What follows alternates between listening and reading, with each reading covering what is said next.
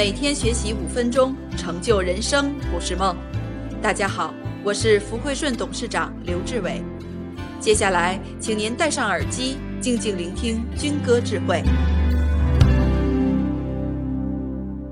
回头看过去的组织架构，对条上谁呀？董事长下边什么呀？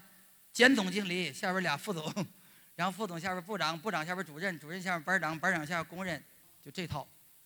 这套用了这么多年，好用还是不好用？你的组织稳不稳定？你的组织你满不满意？你的组织的力量你用没用出来？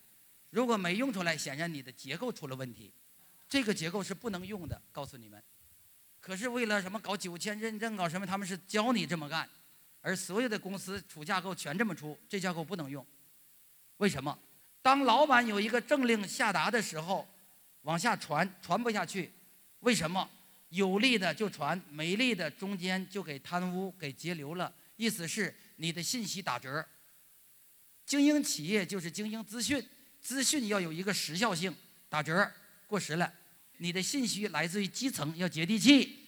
那从最基层，从最一线市场也好，呃，这个生产也好，各部门反映下来的，由工人报告给班长，对班长有利，班长就往上报；没利就不报。然后班长报给班长以后，班长已经打了一次折了，把打折之后的报给主任，主任对自己有利的就往上报，对自己没利的不报了。